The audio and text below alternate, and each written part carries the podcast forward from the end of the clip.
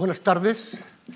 En primer lugar, quiero darles la bienvenida en nombre de la Fundación Juan March.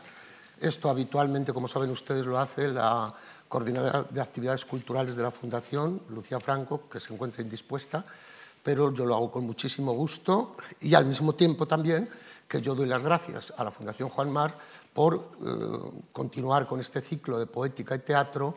Eh, veo muchas caras conocidas que han estado ya en otras ocasiones. Y empezamos directamente. Eh, dentro de este ciclo de poética y teatro, hasta ahora han pasado mm, algunos protagonistas profesionalmente del hecho teatral. Han estado autores de teatro, escritores, y quiero tener un recuerdo para quien abrió el ciclo hace ya algunos años, Francisco Nieva, recientemente fallecido, y quiero rendirle homenaje desde aquí. ¿eh? Eh, han estado directores de teatro, han estado actores, uno de ellos como ustedes, algunos de ustedes estoy seguro que estuvieron José María Pou, eh, entre los autores de teatro también ha estado Juan Mayorga, eh, amigo y uno de los dramaturgos más importantes contemporáneos. Pero el hecho teatral, no voy a extenderme demasiado, eh, el hecho teatral no es solo la escritura teatral, no es solo la dirección teatral, no es solo el actor, fundamental por supuesto, sino que son también eso que ya los investigadores franceses hace muchos años llamaron la polifonía de signos, es decir, también música, también escenografía y también, entre otras cosas, es vestido, es peluca, es guantes, es espada, es casco, muchas cosas, dependiendo naturalmente de la época y del género de la obra a representar. Desde hace algún tiempo mm, queríamos traer eh, alguien que representara ese mundo que juntamente con los otros protagonistas que he citado eh, son los mm, eh, hacedores del hecho teatral como tal en el escenario. La persona quizá de mayor eh, trascendencia desde el punto de vista no solo en España, sino también en el extranjero, de mayor trascendencia en cuanto a tiempo dedicado a una de esas parcelas del teatro, en la importancia también dedicada a otros géneros, como el cine, como la zarzuela, o como acontecimientos, ¿eh? como pueden ser fiestas, ¿eh? a la manera de algunas imágenes que ustedes han estado viendo, eh, que se daban también en el siglo de oro y que verán, irán viendo a lo largo de nuestra intervención. Una de las empresas y la persona que lo representa es lo que desde hace muchos años, yo desde que era pequeño, veía en las películas o veía en los programas de teatro Sastrería Cornejo. Tenemos con nosotros a don Humberto Cornejo, que es ya la tercera generación de esta sastrería, y yo quiero no solo que, con su participación mostrar este mundo que les estoy citando, sino también rendir un homenaje a una de las empresas del mundo de la cultura más importantes que hay en el mundo. Y no exagero en absoluto, y no hay ningún atisbo por mi parte de nacionalismo de ningún tipo, ¿eh? Eh, en este caso de tipo cultural, pero tampoco de ningún otro. ¿no? Yo no voy a, presentarlo ampliamente porque él durante 20 o 25 minutos, que es lo que va, el acto va a transcurrir, eh, como ahora les diré la secuencia del acto, él durante 20 o 25 minutos va a hablar de la empresa que regenta, de lo que ha significado para el mundo de la cultura española, aunque es un hombre que les puedo asegurar de una sencillez y una modestia extraordinaria, ustedes a través de las imágenes que han podido ver desde hace ya 20 o 25 minutos habrán dado cuenta de dónde ha estado la sastrería Cornejo ¿eh? desde hace mm, decenas y decenas de años. No voy a presentarlo porque él, repito, va a hablar de su empresa, Posteriormente habrá un diálogo conmigo, que más que un diálogo será yo hacer algunas preguntas que completen lo que él diga. Y en tercer lugar, como ocurre con este ciclo, ¿eh? Eh, he elegido una serie de textos relacionados con el mundo del vestido en el siglo de oro, que dos actores a los cuales presentaré posteriormente van a interpretar para ustedes como lectura dramatizada. Y sin más, eh, le doy la palabra a don Humberto Cornejo para que nos diga quién, qué es Sastrería Cornejo, ¿Y qué es la familia Cornejo? Eh, buenas tardes, muchas gracias, Luciano. Bueno, efectivamente yo soy tercera generación. Eh, la sastrería la fundan mis abuelos, eh, Humberto y Gavina, en 1920, con una colección pequeña de trajes en, la, Cava Baja, en la calle de la Cava Baja, en el centro de Madrid. Al principio se dedicaban exclusivamente a particulares porque no tenían volumen de trajes. En el año 26 se trasladan a la calle La Esgrima, también un negocio muy pequeño, y en el año 32 se trasladan a la calle Madalena 2, eh, justo al lado de la Plaza Tirso de Molina, donde hemos estado hasta el año 2001. Eh, en los años 20 él comienza a trabajar, eh, yo creo que con revista y con teatro, porque evidentemente eh, no había casi cine y él no tenía tampoco volumen de trajes para trabajar en cine. En el año 36, cuando estalla la guerra, se incorpora mi padre Vicente al trabajo, deja de estudiar, eh, se contrata además como sastre en el Teatro Español y bueno, pues pasan la guerra eh, trabajando con compañías de teatro y de zarzuela y cuando ya acaba la guerra comienzan un poco a despegar y empiezan a hacer ya cine con, bueno, es la época del cine nacional, eh, hacen raza, en fin. Eh, y comienzan a trabajar también con compañías de teatro, es cuando empiezan a trabajar con Luis Escobar, con eh, Luca de Tena, con Modesto Higueras, en fin. Para nosotros, para la sastrería Cornejo, eh, la época en la que nosotros conseguimos despegar más eh, son los finales de los años 50. En el año 58-59 viene a España una película norteamericana a rodarse Orgullo y Pasión con Frank Sinatra, Sofía Loren y Clark Gable. Y nosotros tenemos ocasión de trabajar en esa película. Y un año o dos después viene Samuel Broston a España a rodar mm, sus cinco grandes películas. Eh, él había rodado previamente, pero viene a rodar Rey de Reyes, El Cid, La caída del Imperio Romano, 55 días en Pekín y Fabuloso Mundo del Circo. Eh, eh, Broston para nosotros es un salto tanto en cantidad como en calidad porque nosotros tenemos la suerte de que eh, Broston manejaba el dinero de unos inversionistas que estaban en España, que no dejaban sacar de España, y esa fue una de las razones por las que él al final decidió venir aquí, porque la manera de sacar el dinero de España les aconsejaron que era en latas de cine.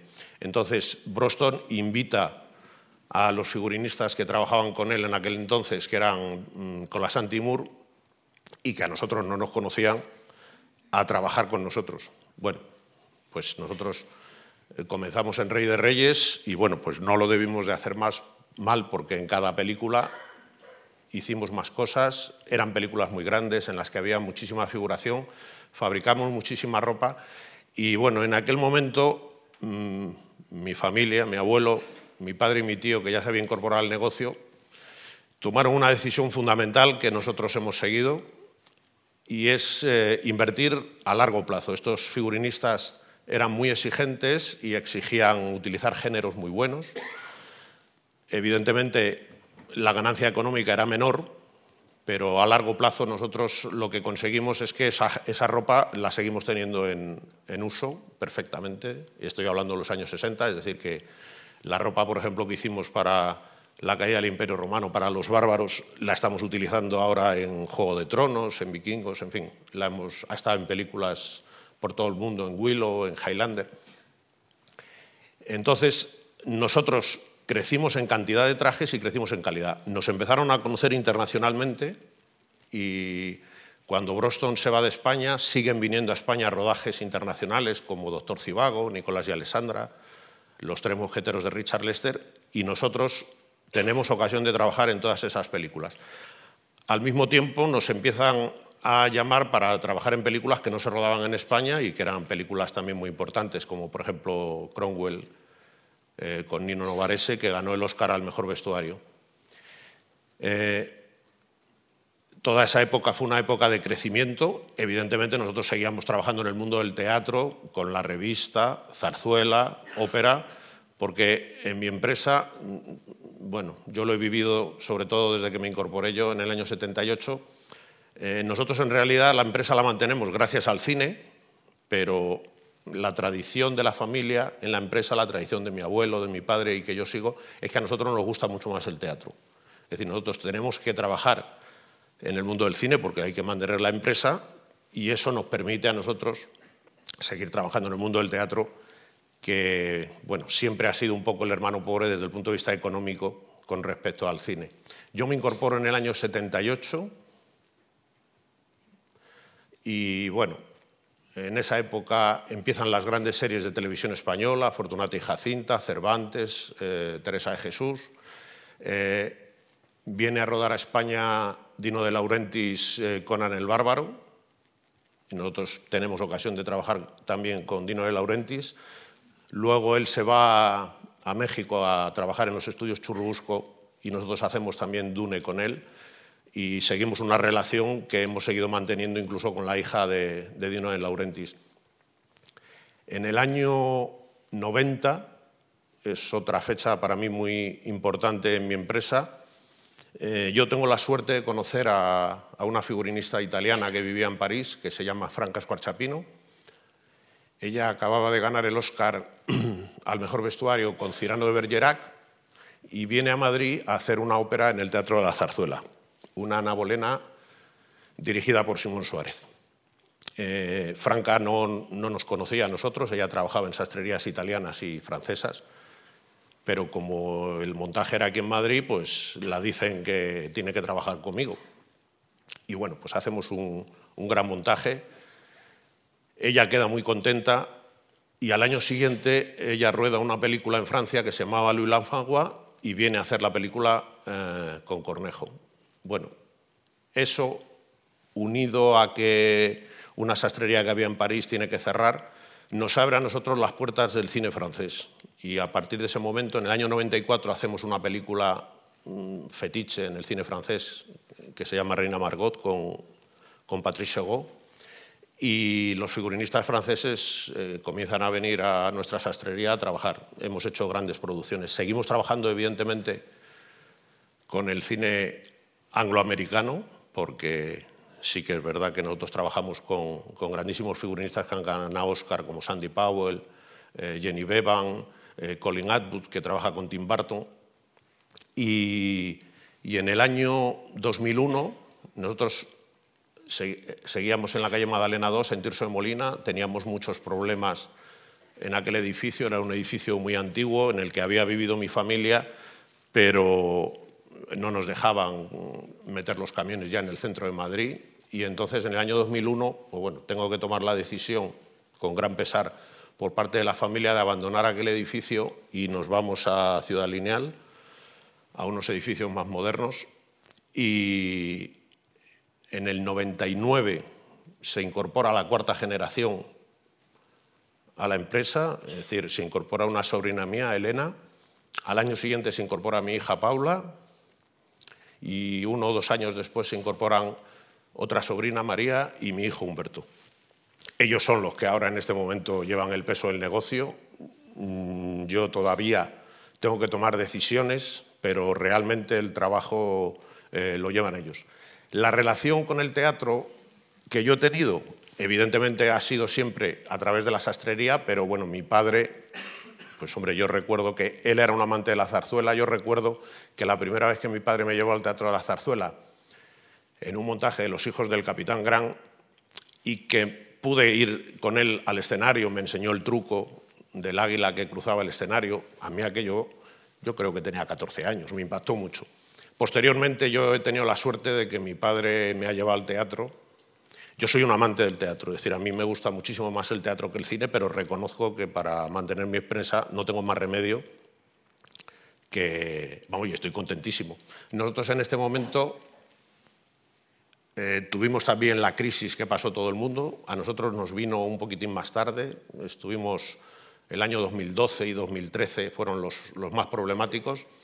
Y en ese momento yo me di cuenta que la empresa que tenemos nosotros es una empresa sobredimensionada para el mercado nacional. Entonces, bueno, pues yo les dije a mis sobrinas y a mis hijos que aunque nosotros ya trabajábamos internacionalmente, debíamos de volcarnos más porque aquí había lo que había y si no yo tenía que reducir personal y yo realmente no quería porque a mí un puesto de trabajo me parece que es lo más sagrado que hay en, este, en esta vida.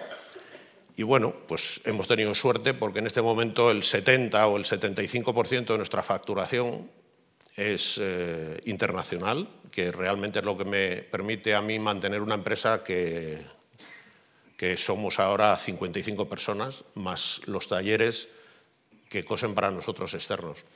Eh, yo en mi empresa presumo de que todo lo que hacemos lo hacemos en España, y quiero decirlo, no por nacionalismo, pero sí que tengo que decirlo. Es decir, que yo no fabrico, porque además a mí el nivel de exigencia de los figurinistas que trabajan con nosotros es tremendo. Entonces yo no es que no me fíe del trabajo en India, en China o en Rumanía o en Marruecos, es que no lo puedo controlar. Y como no lo puedo controlar de la manera que a mí me exigen, eh, yo sigo fabricando todo en España. Evidentemente eso eh, conlleva que hay presupuestos que los perdemos. Es decir, hay momentos en los que no podemos competir con otros presupuestos, pero bueno, yo esa política no la quiero cambiar y espero que la siguiente generación no la cambie. Y en este momento, bueno, el mercado de la televisión nos ha dado también mucha salida. La primera gran serie internacional en la que tuvimos ocasión de trabajar fue Los Tudor. Eh, bueno, para nosotros fue una grandísima experiencia, porque cada año que venían iba subiendo el nivel, todos los años nos alquilaban mm, y posteriormente ahora ya sí que estamos trabajando en grandes series internacionales como Juego de Tronos, Vikingos, hemos hecho Versalles, eh, hemos hecho Los Mosqueteros de la BBC que se rodó en Praga. Y nosotros seguimos trabajando en el mercado nacional todo lo que nos dan. Es decir, que yo no puedo abandonar el mercado nacional. Es decir, que en este momento estamos eh, rodando, me parece que son cuatro o cinco series nacionales. Eh, el secreto de Puente Viejo, Acacias, El Ministerio del Tiempo, eh, Velvet, estamos arrancando otras dos series, acabamos de terminar, bueno, se ha acabado de emitir Carlos, pero estamos rodando La Catedral del Mar. Eh, y yo hago todo el cine que nos viene a nuestra empresa, pero el problema es que si yo solo me dedicase al mercado nacional, pues yo no podría tener una empresa de 55 personas. Realmente es una empresa muy grande, pero bueno, yo la filosofía de la familia espero que se mantenga mientras podamos seguir manteniéndola. Mm, me da la sensación de que hay que, hay que intentar buscar la posibilidad de seguir dando este servicio.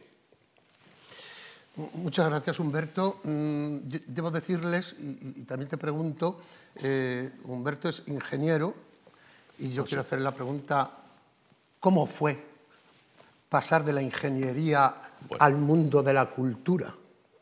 Pues bueno, yo soy ingeniero de caminos y porque mis padres querían que yo estudiara, yo estudié y estuve trabajando. Y bueno, una circunstancia familiar, es decir, yo tuve un problema familiar cuando nació mi hija, porque la, diagnosticaron una alusación congénita de cadera al cumplir un año y bueno, pues yo estaba trasladado en Oviedo, estaba trabajando en la autopista León-Oviedo, me tuve que venir a Madrid y bueno, pues yo preferí que mi hija se recuperase, me fui de la empresa, me tomé unos meses de tranquilidad y mi padre, que nunca en la vida me había dicho nada,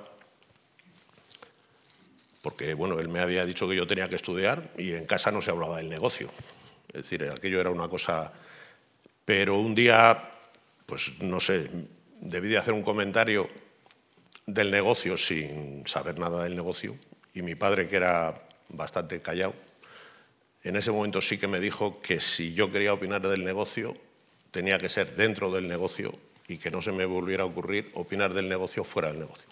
Entonces, pues tomé la decisión, me incorporé y desde entonces no, me pesa. si no te hubieras incorporado, ¿hubiera acabado Cornejo? ¿Hubiera acabado la empresa? Bueno. ¿Familiarmente, digo? Pues es que no lo sé decir. Yo mi hermana, que es propietaria, pues no sé si se hubiera incorporado, yo creo que no. Yo no sé lo que hubiera sido de Cornejo, pero es ciencia ficción, Luciano. no me eh, atrevo a pensarlo. Ya.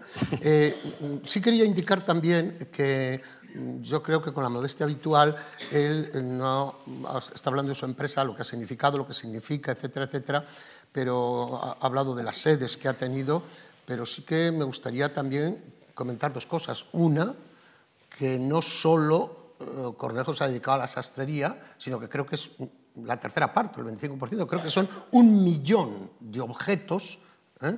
los que hay en la empresa Cornejo que no son solo vestidos, ¿verdad? Bueno, nosotros eh, trabajamos el, vestido completo, es decir, que sí que tenemos sombrerería.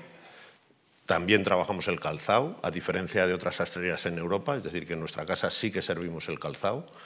Eh, no tenemos elementos de atrezo, pero sí que es verdad que en algunas de estas películas internacionales, como hemos tenido que hacer corazas, aunque realmente las corazas siempre las servía Mateos, que es amigo mío y yo no quería competir con él, pero sí que tenemos también elementos de, de, los que antes eran de atrezo que también servimos, sí. ¿Y eso dónde, dónde tenéis ese millón de objetos? Bueno, nosotros tenemos un edificio en, en Ciudad Lineal, en, en, la calle Alcalá, en Rufino González, pero por problemas de espacio ahí solamente tenemos la ropa del siglo XX desde 1930, porque no nos cabe. Entonces todo el resto del vestuario lo tenemos en unas naves en Azuqueca de Henares, a 45 kilómetros de Madrid allí donde tenemos el grueso. En fin, tenemos, me parece que en este momento son siete naves muy grandes, eh, tremendo. Entrar allí, bueno, causa muchísima impresión porque da la sensación de que se te viene la ropa encima, porque sí que es verdad que, hay muchísimo, muchísimo material.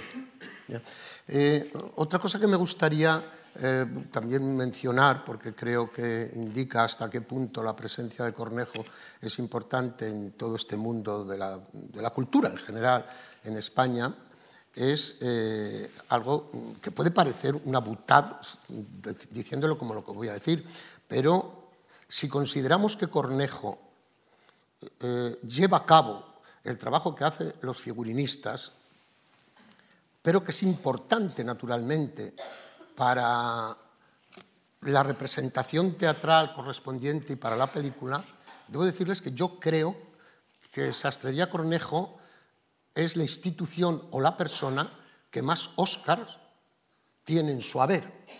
Creo que tenéis, entre comillas, tenéis. ¿eh? Bueno, que no nos tenemos nosotros. Pero si se ha dado a cuatro películas, ¿no?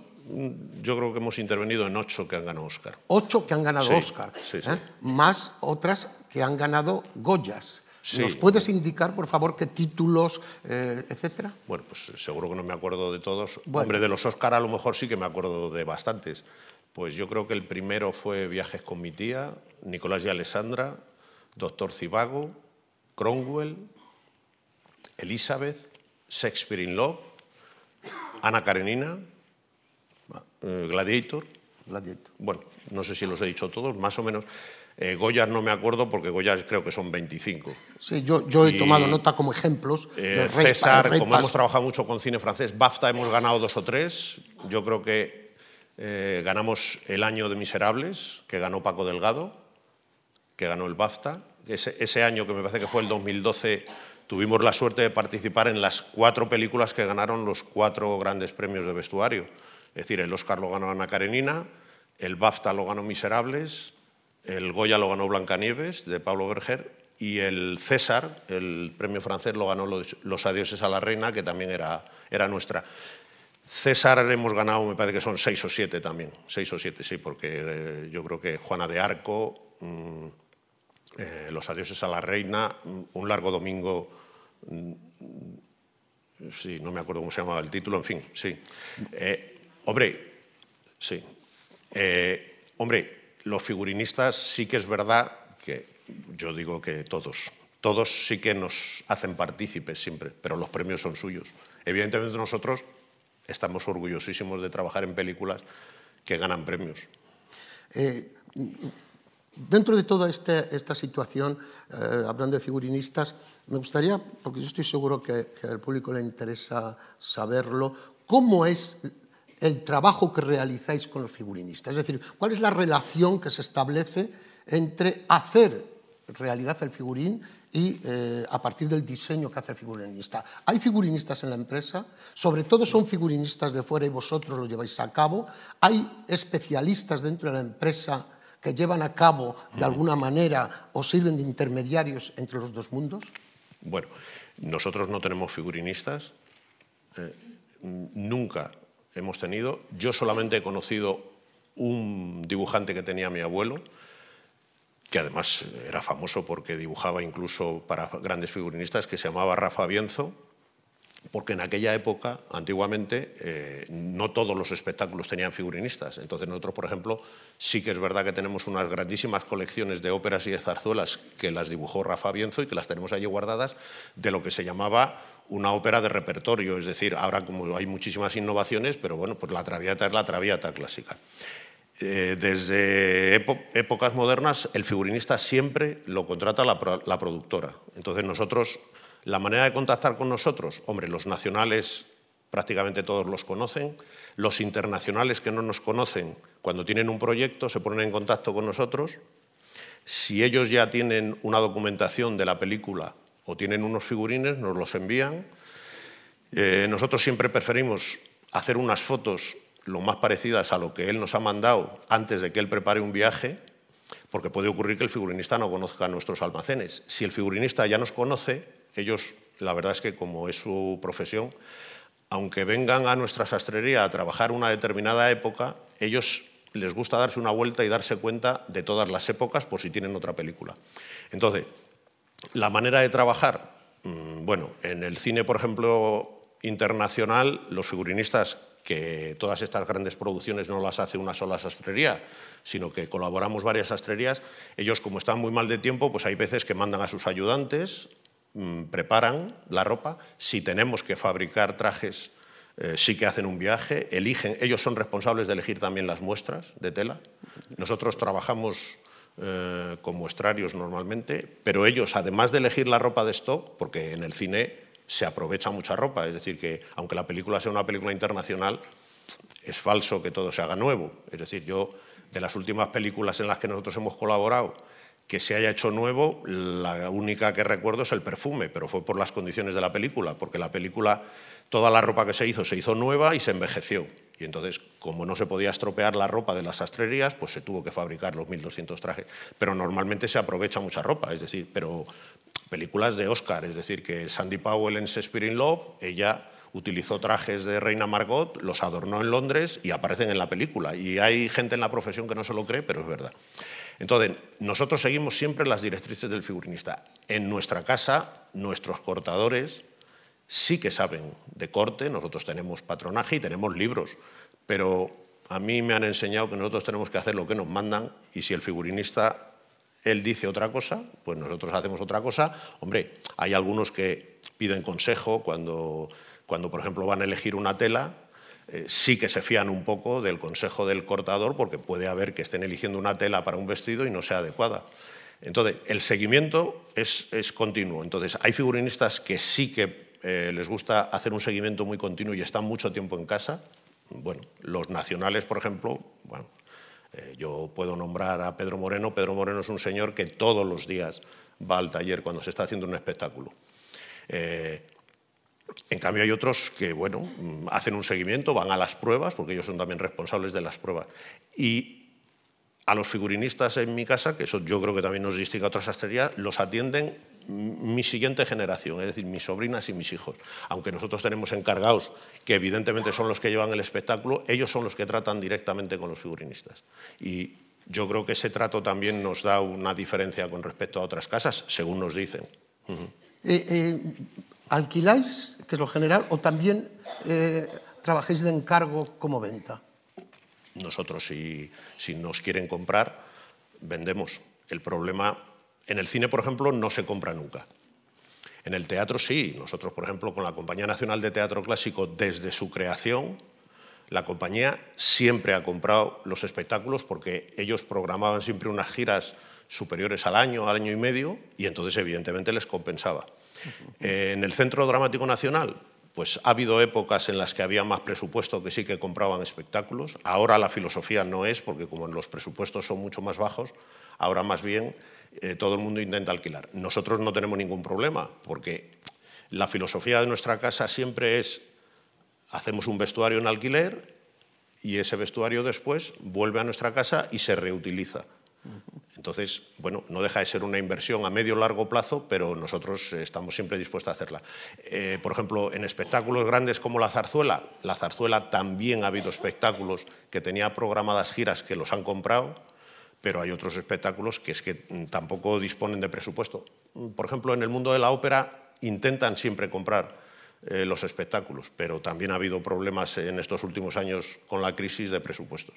Las telas eh, sobre todo esas telas de, época, sobre todo del teatro clásico o de Shakespeare in Love, etcétera, esos brocados, esas, telas maravillosas, eh, se hacen aquí, se compran aquí o tenéis que salir fuera para algunas en especial.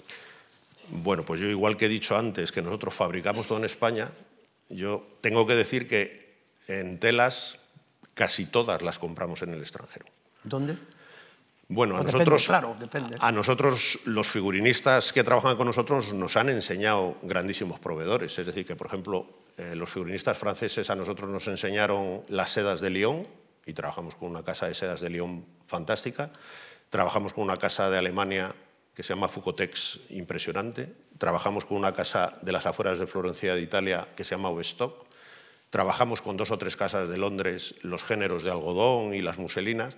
Todo esto nos lo han ido enseñando ellos. Claro, nosotros antes, yo cuando entré en Cornejo, nosotros trabajábamos solamente con géneros nacionales, pero claro, la crisis del textil en España fue tremenda.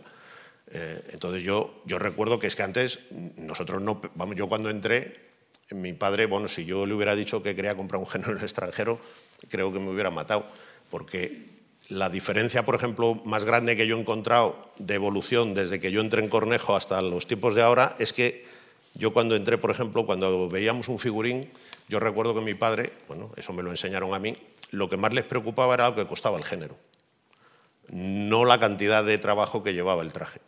Y sin embargo ahora a mí, yo cuando me traen un figurín, mm, prefiero comprar un género muy caro porque a mí lo que me preocupa son las horas de trabajo que lleva, porque es verdad que el cambio que ha habido de costes en estos años ha sido tremendo.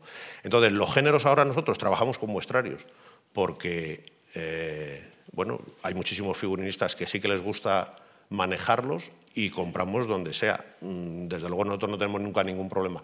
Hay veces que algunos géneros de los que tú dices, Luciano, de época, eh, nos los serigrafían, es decir, por ejemplo, cuando hicimos Reina Margot, todos los géneros de la película estaban serigrafiados en fábrica. Cuando hicimos el montaje de la ópera que yo comenté antes de Franca Escuarchapino, nos serigrafiaron todas las telas en, Francia, un serigrafiado preciosísimo, Gonflé, yo la primera vez que había trabajado así. La verdad es que ahora se encuentran auténticas maravillas. Aquí en España seguimos trabajando, es decir, que sí que compramos también géneros y hay una casa en Madrid impresionante, lo que pasa es que, que yo la conozco desde que no existía, porque yo, que se llama José María Ruiz, no tengo ningún problema. Eh, José María yo le conocí, él era un importador de sedas de la India y el primer espectáculo que yo hice con José María, que él no tenía tienda, es decir, él venía con las maletas de las sedas que traía de India. Hicimos un idomeneo en el Teatro de la Zarzuela, dirigido por Emilio Sagi, con Julio Galán, que ha fallecido, de figurinista, y todo el espectáculo estaba hecho con esas sedas. Yo le conocí entonces es que debe de hacer 30 años. Y desde entonces ha progresado. Tiene ahora una tienda maravillosa en Don Ramón de la Cruz, con géneros que trabaja en alta costura. Él también se ha tenido que buscar la vida y trabajar para, el extranjero. Entonces nosotros también trabajamos con él. Lo que pasa es que no todos lo, no para un traje de protagonista sí que se pueden utilizar a lo mejor esos géneros, pero para, para una figuración o un grupo no se puede.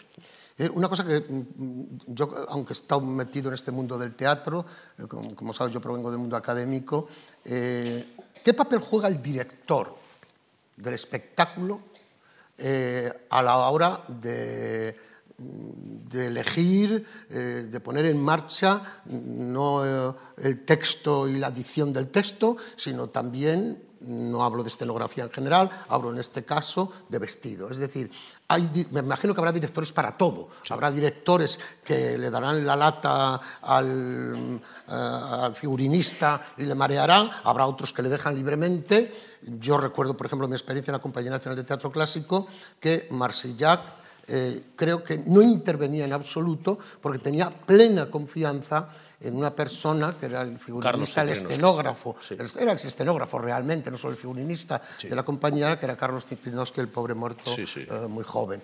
Eh, este mundo que tú conoces pues eh, mucho mejor que yo, porque yo solo conozco ese caso concreto, ¿cómo se desarrolla?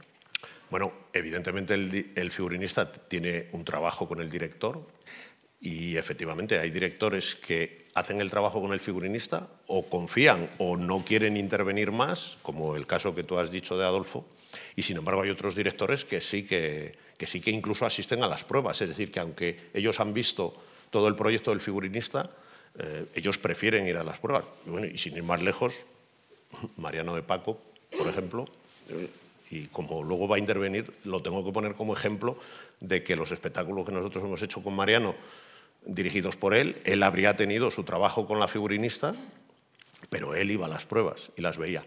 Y sigue, y también nosotros ahora eh, vamos a montar Tristana y el director estuvo el otro día en las pruebas. Hay otros, en cambio, que no aparecen, que no aparecen.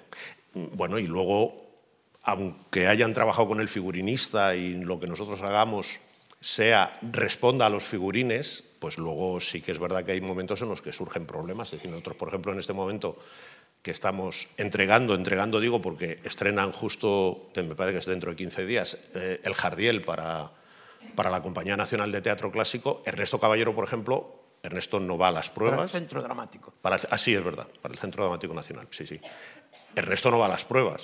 Sin embargo, nosotros que ya hemos entregado mm, la mayor parte del vestuario eh, y están todavía en la sala de ensayo, en Almendrales, bueno, ya ha habido que hacer, hacer algún cambio. Y en esta ocasión no ha habido muchos cambios. Y en el cine pasa lo mismo. Es decir, hay directores de cine que no aparecen por la sastrería, evidentemente. Yo no sé lo que pasará luego, porque claro, la diferencia del cine y el teatro es que lo que pasa en el rodaje nosotros ya no nos enteramos. Mientras que si en el teatro el estreno se produce en Madrid, nosotros nos enteramos hasta el último momento. Pero hay directores de cine que sí que van a la sastrería y vamos, yo el ejemplo más claro que tengo en el cine nacional es José Luis García. José Luis García, además de que él bueno, eh, en las últimas películas, por ejemplo, José Luis ya, bueno, por problemas de tiempo, mm, todas las pruebas de los actores las tenía que ver en su oficina, pero una a una, una a una. Pero luego él iba a nuestra casa para comprobar la ropa de figuración.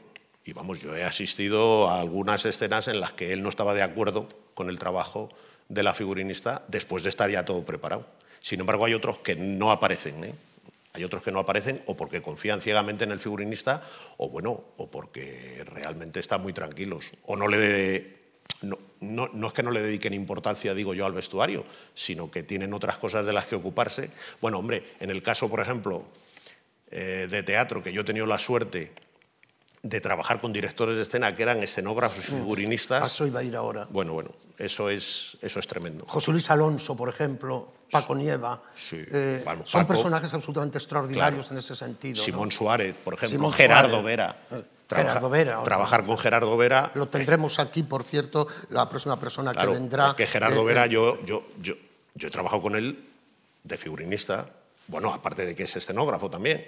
Entonces, claro, él cuando es, eh, lo que que ahora ya no firma, pero sobre todo yo me refiero a cuando yo he tenido, yo creo que Simón ha sido el último suicida, el último suicida que se atrevía a trabajar simultáneamente dirección de escena, escenografía y vestuario. Los espectáculos de Simón, vamos que yo le admiraba y le quería muchísimo, eran tremendos, porque claro, él tenía que preparar con suficiente tiempo primero la escenografía, que era lo que más trabajo llevaba, luego se tenía que dedicar al vestuario y luego la puesta en escena. Entonces, claro, eh, lo que pasa es que, claro, tenía tal capacidad de trabajo. Entonces, con Gerardo, con Gerardo es muy complicado trabajar porque aunque el figurinista que trabaja ahora para él sea de su confianza, él siempre dice la última palabra. Hay, hay un algo que se ha planteado incluso aquí en algunas intervenciones, sobre todo con los directores, que es eso que se llama el, respetar la época o el ahistoricismo, es decir, intentar de alguna manera eh, llevar eh, las, obras a un espacio y a un tiempo indeterminado o que no es exactamente el siglo XVII, el siglo XIX, el siglo XVIII eh, evidentemente, todos tenemos nuestra opinión sobre esto. La mía es que depende del resultado. Esto es evidente, ¿no? ¿Cuál es la tuya? Yo estoy de acuerdo contigo en que depende del resultado. Si el cambio de época responde a un todo del espectáculo, pues yo claro que lo admito. Es decir, que yo tampoco soy eh, rigorista y no tiene por qué seguir haciéndose la traviata ni la lucha de la memur de antes. Eh, lo que pasa es que sí que es verdad lo que has comentado tú antes, que hay figurinistas que sí que son rigoristas eh, desde el punto de vista incluso del corte de la época y hay otros que no. Hay otros que no, que lo que buscan es el efecto, más sobre todo en el teatro, porque sí que es verdad que nosotros, a mí me costó mucho tiempo entender a los figurinistas cuando hablaban de que un traje teatral no es lo mismo que un traje cinematográfico. Parece lo mismo, pero no es lo mismo. pero no es lo mismo. Y y sí que es verdad que nosotros hemos trabajado con figurinistas, es decir, me ha parecido ver de reojo el perro del hortelano de Pilar Miró. Iba a ir ahora eso. Bueno, y yo ese ejemplo es clarísimo. En cine para mí es un ejemplo clarísimo. Es decir, Pedro Moreno, ni trabajando en cine ni trabajando en teatro, es rigorista con la época. No, porque aunque sí que él dibuja época y sí que es capaz de atenerse a una época, sus cortes no son de época. Pero no solo sus cortes, sino que él no elige géneros, bueno, en el caso del perro hortelano, clarísimamente, pero porque fue una decisión estética, evidentemente. Los géneros del perro hortelano no son géneros de la época. Eh, en cambio, hay otros que son absolutamente rigoristas. Absolutamente rigoristas, mm, bueno, y aquí ya no estoy hablando, bueno, sí, en este caso, eh, desde el punto de vista teatral y cinematográfico. Es decir, Franca Escuarchapino, por ejemplo, Franca Escuarchapino no consiente, no consiente eh, cambiar un corte de época. Aunque proteste el actor o el cantante, si es que estamos hablando de una ópera, que los cantantes de ópera son muchísimo más complicados para esto, porque claro, ellos tienen sus condicionantes. Y nosotros hicimos una, una ópera en el Teatro Romano de, de Orange, con una figurinista francesa, y tuvimos unos problemas muy serios con la soprano porque la figurinista, que era una figurinista de cine, eh, estaba empeñada en que la soprano cantase con corsé. Y, nosotros hicimos el vestido con el corsé, pero cuando llegó el momento la soprano se negó a ponerse el corsé, evidentemente porque ella necesitaba eh, utilizar su diafragma y no podía ponerse el corsé, y la figurinista tuvo que claudicar. Eh, en esos momentos la fuerza que pueda tener el figurinista ante el actor, el cantante, mm, también depende. Es decir, que yo sí que he visto escenas en el probador tremendas y ha habido figurinistas que se han impuesto y ha habido otras veces que ha habido que utilizar la mano izquierda y ceder. Eh, y en cuanto al espacio dramático, es decir, eh, el, vestido es el mismo para eh, Mérida que para que ese espectáculo esté luego en el Teatro Bretón de los Herreros de Logroño? No, evidentemente no. Háblanos de eso, porque bueno, yo también eso de lo que les oigo a ellos, porque realmente yo, yo cuando voy luego a ver el espectáculo, voy de espectador, eh, evidentemente eh, tengo la carga de que si los trajes los ha hecho Sastrería Cornejo, pues yo estoy viendo ahí el trabajo y tal, pero yo lo estoy viendo de espectador. Entonces, yo sí que me fío de lo que me han explicado los figurinistas y evidentemente, por ejemplo, eh, y vuelvo a nombrar a Pedro Moreno, nosotros hicimos un turandot con Pedro Moreno para el Teatro Romano de Sagunto, y claro, yo entendía perfectamente, tuve la suerte de ir a verlo. Claro, porque yo cuando estaba trabajando con Pedro no entendía, yo sabía que tenía que haber una distancia, evidentemente, pero no podía imaginarme que la distancia era tremenda, tan tremenda. Claro, yo le entendí perfectamente a Pedro cuando decía que tenía que utilizar adornos que se viesen desde lejos, claro. Eh, no es lo mismo estar en un teatro pequeño que estar viendo esa función. Eh, eh, este año, por ejemplo, este verano, que hicimos un Turandot también, dirigido por Mario Gas en, Peralada, con Antonio Velar de figurinista, pues yo ahí también lo entendí. Pero como yo ya había estado en un escenario lejos, entendí perfectamente que los vestidos que estaba haciendo para la soprano se tenían que ver a distancia. Es decir, vistos desde cerca, parecían recargados, Pero claro, cuando tú te, separabas, no, no, eran recargados. Evidentemente ese espectáculo, lo que decías tú, si va a un teatro Albertón de los Herreros o a un teatro pequeño, ese vestuario no es adecuado para esa distancia. Uh -huh. eh, hay algo que también, eh, yo estoy seguro que el público se, se preguntará, yo me lo pregunto al menos, ¿corre peligro el mundo de las costureras y los costureros? Sí. No sé si existe la palabra costurero. Bueno, eh, a lo mejor. Vamos a ver, yo lo digo porque eh, eh, sí, hay, hay, un oficio. En realidad, en, la, si hay miembros, en, la costura, en la costura hay dos oficios. Las modistas, que son las que cosen vestidos de mujer, y las sastras, que son las que cosen trajes de hombre. Sí, yo, yo, eso sí que lo tengo muy claro. En, en nuestra sastrería, gracias a Dios, todavía podemos mantener un taller de modistería, un taller de sastrería y un tercer taller que es el que mantiene todo el stock del que vivimos toda la sastrería. Bien, entonces, esos dos oficios que parecen el mismo, porque los dos son coser, no es el mismo oficio, no tienen nada que ver. A mí me costó mucho, yo cuando entré de ingeniero, como entraba muy matemático, pues yo, a mí me implicaron eso, y sobre todo con los cortadores, es decir, un cortador masculino yo he conocido cortadores que cortan ropa masculina y femenina, pero en mi casa no. En mi casa tenemos dos cortadoras que cortan ropa femenina y dos cortadores que cortan ropa masculina. Pero yo cuando entré en Cornejo, pues yo es que no entendía por qué tenían que ser dos oficios distintos. Y entonces, bueno, me llamaron la atención. Hice un intento de que aquello tenía que unificarse y ya me di cuenta que no. Y ahora me doy cuenta que son dos oficios y además el que corre riesgo de costura son las sastras.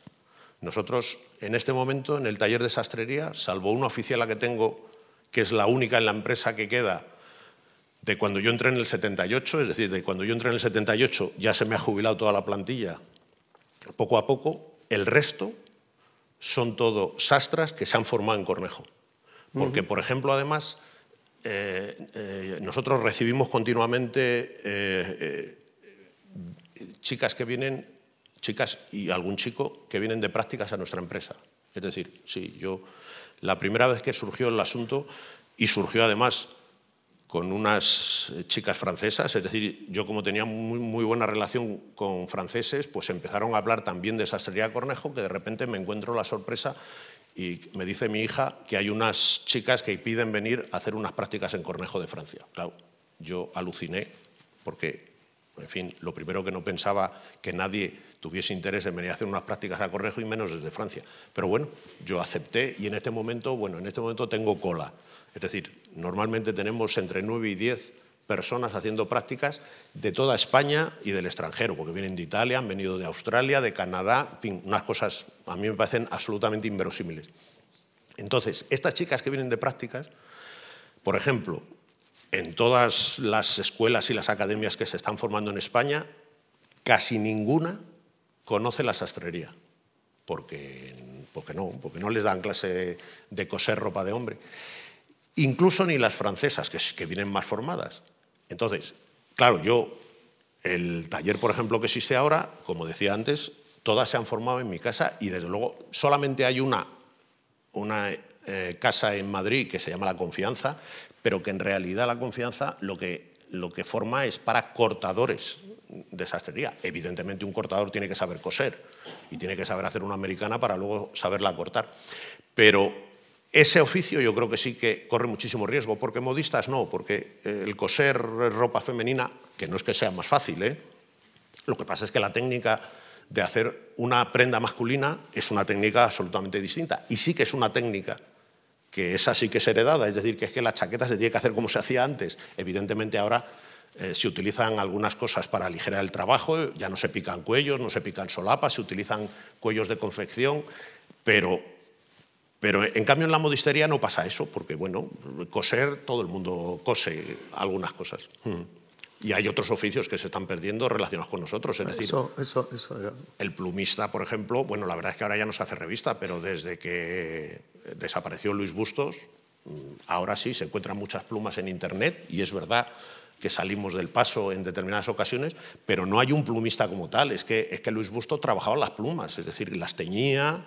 Eh, en fin, nosotros, bueno, hemos tenido incluso que aprender. Yo tengo encargados que tiñen ya plumas en casa, es decir, porque hay algunos oficios, sombrereros, pues cada vez hay más problemas con los sombrereros. Nosotros, por ejemplo, en este momento, el sombrerero masculino que trabaja normalmente con nosotros es un sombrero italiano. ¿Por qué? Pues porque desde que se jubiló Domingo en España, un sombrerero mm, de oficio, sí, hay, hay gente que trabaja las gorras, es decir, que nosotros seguimos trabajando con, Medrano, pero hay determinados sombreros que no. Lo que pasa es que el sombrero, por ejemplo, italiano, yo siempre cuento como anécdota, que es tan bueno que yo, los últimos tricornios de Guardia Civil que hemos hecho, los hemos hecho en Italia. Es decir, yo le mando un tricornio y, vamos, lo reproduce, pero perfectamente, exactamente. Pues yo me alegro mucho por ti, pero la verdad es que lo siento mucho por lo que podíamos llamar, no la artesanía, porque bueno, podemos llamar la artesanía también, pero por esos oficios naturalmente. ¿no? Bueno, yo, hasta aquí eh, el tiempo que, más o menos dedicamos a, como ustedes saben, al coloquio, a la presentación. Eh, como ilustración de, este mundo que están ustedes viendo también plasmado en todas estas imágenes que hemos puesto eh, desde que ustedes han entrado eh, y que fundamentalmente han sido de dos tipos. Por una parte, eh, aquello que se llamaba programas de cine o programas de teatro, donde han visto ustedes y, es lo que me gustaría que quedara esta tarde patente, ¿no? la importancia que el Sastrería Cornejo tiene en el mundo, no, no, es retórica, es así. Yo puedo contarte para tu satisfacción que no sé cuándo empezó eh, Acacias, me parece que es Acacias 38, ¿no? Sí, hace dos años. Hace dos años. Pues yo estaba en Estados Unidos, ¿no? Eh, en un congreso en, la Universidad de Chicago y estábamos cenando en casa de un profesor cubano, pero, eh, pero que tiene los canales españoles, ¿no? Y, bueno, estábamos cenando, era la hora de la cena, y en un momento determinado apareció esto, ¿no? Y había un profesor de la Universidad de Chicago, eh, un director de teatro, un director de teatro, y salió el tema y él dijo, de verdad, no te lo digo para tu satisfacción, simplemente lo digo para constatar que, eh, porque yo no veo acacias, no, no, porque es ahora no veo la televisión, pues sí, y él dijo, pero, si estos vestidos son una verdadera maravilla. ¿eh? Bueno, quiero decir con esto que, estamos presentes en ese mundo, quizá más en el cine, como tú dices, pero que, por ejemplo, yo recuerdo los vestidos del perro del hortelano, o yo recuerdo, por ejemplo, ese vestuario de la gran sultana en la, Compañía Nacional de Teatro Clásico, o de Don Gil de las Calzas Verdes, etcétera, que verdaderamente ha, ha sido una maravilla. ¿no? Entonces, a continuación, repito, como ilustración, complementando lo que hemos dicho, lo que ha dicho Humberto Cornejo y lo que ustedes han visto, eh, dos actores eh, Amparo Pamplona, lo que ustedes han visto en televisión, en cine, en teatro desde, desde hace mucho tiempo y en, eh, en obras extraordinarias o en películas, eh, eh de, de, pero sobre todo en teatro. Eh, eh por una parte, y por la otra Mariano de Paco, que fundamentalmente es director de teatro, pero que también empezó como eh, actor en el Teatro Universitario de Murcia y ahora ya profesionalmente se dedica mucho más a la dirección, los dos eh, van a interpretar, eh, van a leer cinco textos que yo me he permitido seleccionar y donde, como homenaje al Teatro Español del siglo de oro, todos ellos están dedicados de alguna manera a al vestido, es decir, a los trajes, eh, unos desde el punto de vista cómico, otros desde el punto de vista dramático. Yo le ruego, por favor, que Mariano de Paco, Amparo Pamplona, que subáis, por favor, al escenario.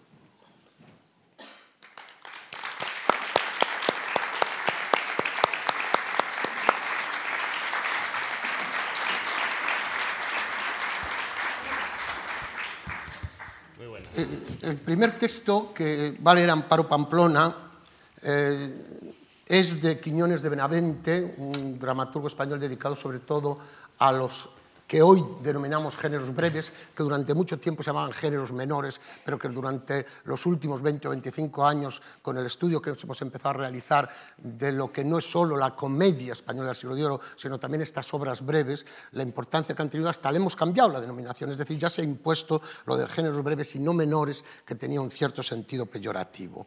Es un texto dedicado, como les digo a ustedes, al vestido, eh, en este caso eh, satírico, cómico, y en la cual eh, uno de los personajes, una mujer de Petronila, es el nombre de esta obra cómica, critica a aquellas mujeres frívolas, aquellas mujeres que solo se preocupan por comprar. Por cierto, me acordaba yo hace dos o tres días, eh, viendo la televisión, de un síndrome, el síndrome del shopping, el síndrome de comprar. Eh, que parece que está causando realmente estragos eh, dentro del mundo femenino, pero también del mundo masculino, de personas pues, que, que sus tarjetas de crédito están agotadas, su crédito está agotado en los bancos e incluso con muchos problemas para la vida diaria porque es una enfermedad. Es decir, es comprar, comprar, comprar y sobre todo comprar vestidos. En este caso, a eso se refiere este texto de, eh, que se titula Los pareceres de Quiñones de Benavente. Vamos al caso ahora, y sea cual fuere. Pregunto y dime, niña relamida, ¿No te da ese cuitado la comida, los vestidos, la casa y los criados, enviando por junto cada día hasta dos papelones de alfileres? Pues válgante los diablos, ¿qué más quieres? ¿Piensas tú que los hombres el dinero dentro de la casa pueden acuñale? ¿O piensas que se le hallan en la calle? ¿Que así le pides descaradamente ropa de levantar, impertinente? Levántate sin ropa, o nunca el diablo deje que te levantes de la cama. ¿Qué invención o qué tela es esta lama, mujeres, que a los hombres afligidos a pura lama los dejáis lamidos? ¿Qué tabíes son estos que se usan, que por daros tabí y damanzas bravas, ellos se quedan en las puras tabas? ¿Qué telas escarchadas son aquestas que dejan con su escarcha cruel verdugo una bolsa más tiesa que un besugo?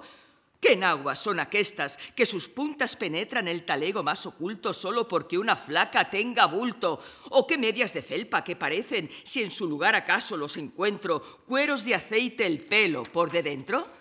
Ahorrad de costa, que está flaco el tiempo, y no hace poco un pobre dromedario si no falta al santísimo ordinario, que si no es quien lo gasta por su mano, nadie sabe lo que es el cotidiano.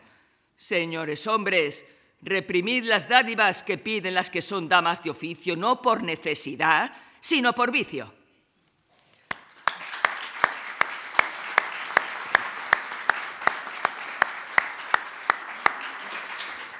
El segundo texto es todo lo contrario, es un texto maravilloso de una de las obras más importantes de nuestro teatro clásico, Peribáñez y el Comendador de Ocaña, y en él, mm, junto al lirismo eh, que aparece tantas veces en las obras de Lope, sobre todo como en este caso de tema campesino, se nos presenta Casilda, una mujer naturalmente que habla de la capa pardilla, que es lo que ella quiere de Peribáñez, del su labrador, ¿no? frente a las galas del eh, comendador, con su cruz de Santiago en el pecho, pero simplemente un prepotente, un tirano, eh, todo lo contrario, naturalmente, repito, de ese paisano con el que convive.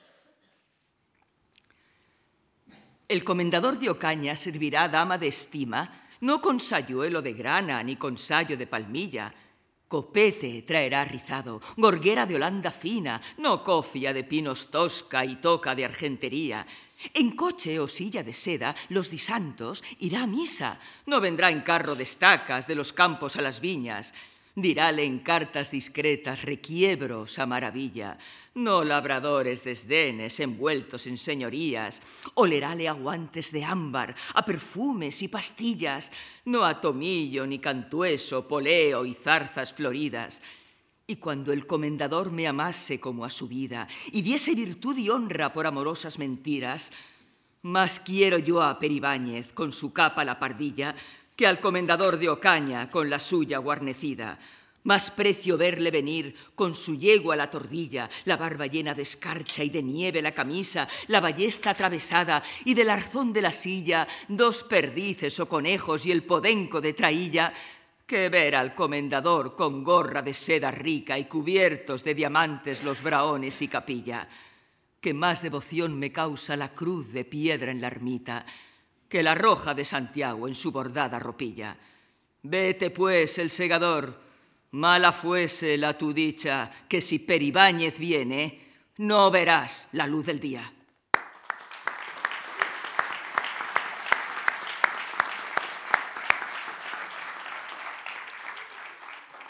El siguiente texto es un poco más árido, mm, pero a pesar de todo yo lo he seleccionado porque quiero que vean ustedes la riqueza enorme del vocabulario ¿eh?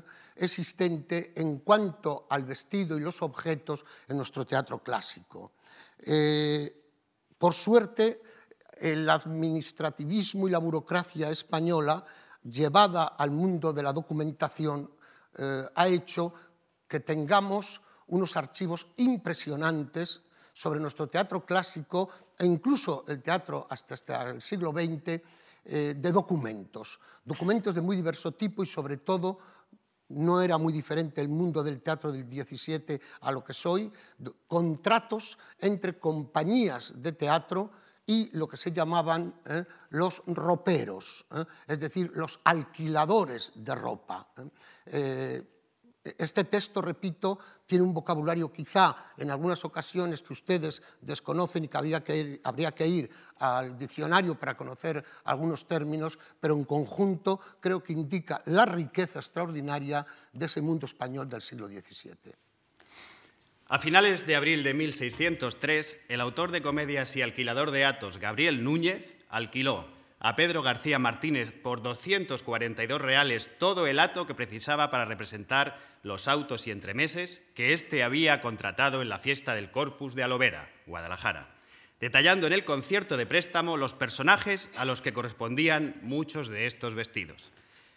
Primeramente, tres turbantes, el uno colorado y blanco y el otro de terciopelo azul, y otro de tafetán listado azul, tres sayos vaqueros, el uno de damasco con medias mangas y jirones de terciopelo, fondo de oro, y el otro de brocatel carmesí y dorado, y el otro de terciopelo azul, y jirones de raso colorado de primavera, y más tres capellares, el uno de damasco carmesí, nuevo, y los dos de tafetán, y más una basquiña, y ropa de seda amarilla, y unos cuerpos de tela de plata fina con pasamanos de plata fina, dos tunicelas, una blanca y otra colorada de tafetán, más seis vestidos de galanes, los cuatro negros y el uno azul, y el otro de raso amarillo, más cuatro pellicos, más un vestido de salvaje y un capirote de paño, más un vestido de lienzo para un cautivo con su bonete, una ropa de brocatel azul y dorado, más un manto azul de María y un tocado de mujer cuatro barbas, las tres blancas y la una entrecana, más cuatro cabelleras, la rubia y la otra para un salvaje,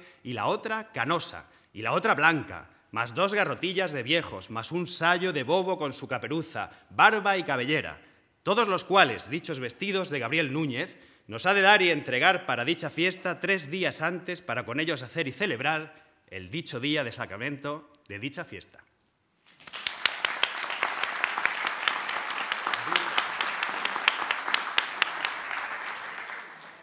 Eh, junto a Santa Teresa y su obra absolutamente maravillosa de carácter místico, pero también, como todos sabemos, su actitud y su obra también entre pucheros en la cocina. Juan Mayorga, que estuvo aquí hace tres o cuatro años, es el autor de una obra extraordinaria de teatro precisamente mostrando estas dos caras, estos dos mundos de Santa Teresa.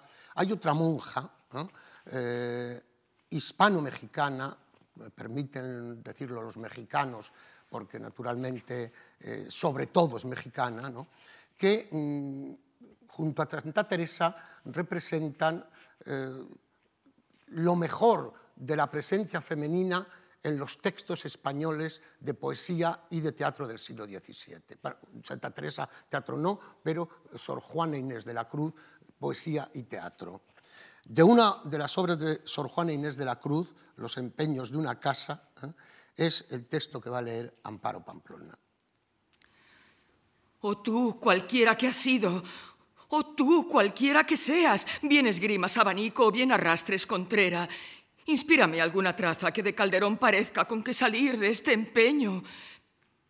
Pero tate en mi conciencia que ya he topado el enredo Leonor me dio unas polleras y unas joyas que trajese cuando quiso ser Elena de este París boquirrubio.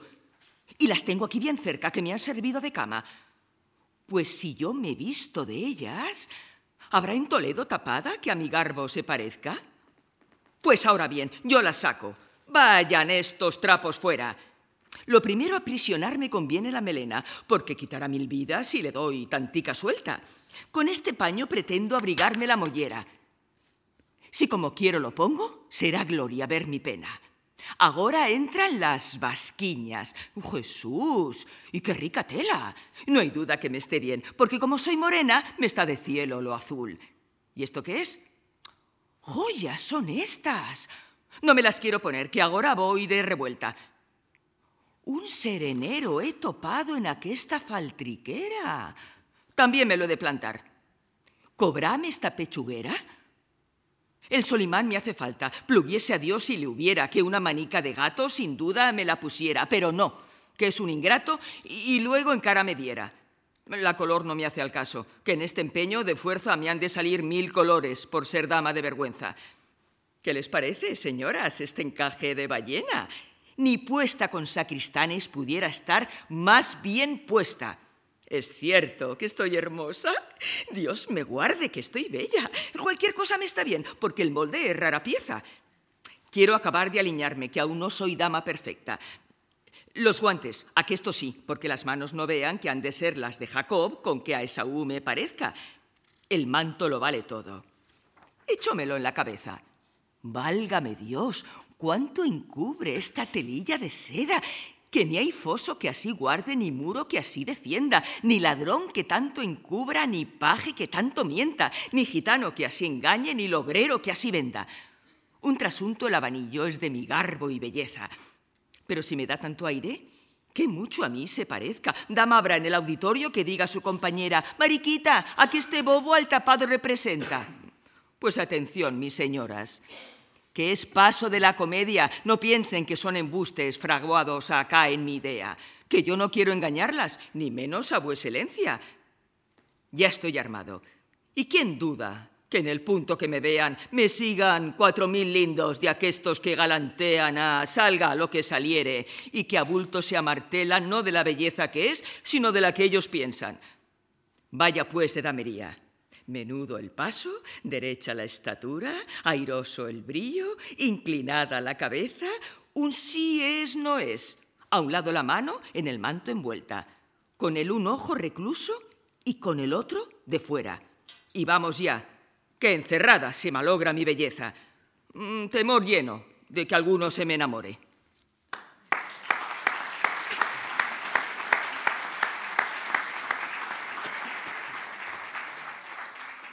Finalmente, eh, Amparo Pamplona y Mariano Paco eh, leerán un texto que yo quiero eh, y lo he seleccionado con mucho gusto para dedicárselo a Humberto Cornejo porque se trata de una mojiganga, es decir, de una obra breve también dentro del mundo del teatro breve del siglo de oro, que se titula La mojiganga del ropero, es decir, la mojiganga de lo que hoy es Humberto Cornejo, es decir, una sastrería como la de su familia, y por eso yo he elegido este texto para cerrar en homenaje y en agradecimiento a eh, tu participación esta tarde. Amigo don Anselmo, no es posible. ¿Cómo que no es posible? Pues mi maña, don Crispín, ¿de qué sirve? Por San Lesmes que se ha de ejecutar la mojiganga. Si no hay vestidos. No harán falta. Gente. Tampoco hará falta. Dejad las chanzas. ¿Cómo chanzas? Por vida de mi suegra, que fue bruja en Logroño, celebrada con más coroza que la torrecilla y con más plumas que gallina caira, que ha de haber mojiganga. El modo es este. Ya vos sabéis que habita en esta casa un ropero, Cornejo, que alquila los vestidos aquí en Illescas para hacer las danzas en Añover, Vicálvaro y Getafe, en lugares, en fin, de la comarca. Hoy, víspera del Corpus, vienen todos por sus trajes. Y yo, con esta vara, fingiéndome ministro, el cuento es ese, entraré dando voces y patadas, echando votos más que un carretero y maldiciones más que una madrastra. Y en viendo que probándose están ellos las ropillas, los sayos y botargas, diré, pena de mil ducados, vengan de la suerte que están a cierta casa donde manda el concejo que los lleve, que ha hecho falta la danza valenciana y quieren escoger en pleno acuerdo entre todos aquellos que bien bailan. Ellos se han de aturdir a este precepto, también con pena de no hablar palabra por las calles, las plazas ni plazuelas. Tapándose los trajes con las capas, irán con gran sigilo y gran recato. Holgárase infinito nuestras damas, que quedan disfrazadas lindamente, como verás, y sus amigas se hallan disfrazadas también para el intento. Hoy ha de ser el día mojiganga. Entrarán, danzarán, y luego el chasco celebrará la zumba y carcajada, y el antojo cumplido de las niñas rematará en bizcochos y agua clara.